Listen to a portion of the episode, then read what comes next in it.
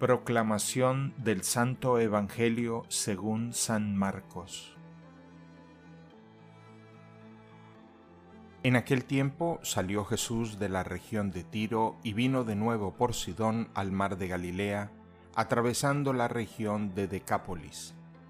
Le llevaron entonces a un hombre sordo y tartamudo y le suplicaban que le impusiera las manos.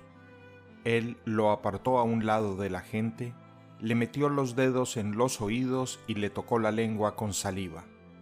Después, mirando al cielo, suspiró y le dijo, Efetá, que quiere decir ábrete.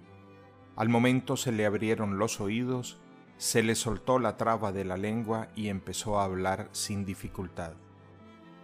Él les mandó que no lo dijeran a nadie, pero cuanto más se lo mandaba, ellos con más insistencia lo proclamaban y todos estaban asombrados y decían, Qué bien lo hace todo, hace oír a los sordos y hablar a los mudos.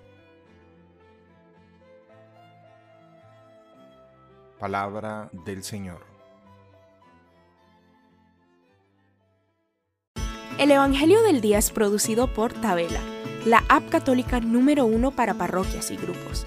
Para escuchar este episodio y mucho más contenido devocional católico, descarga la aplicación Tabela, disponible gratis en el Google Play Store o la Apple App Store.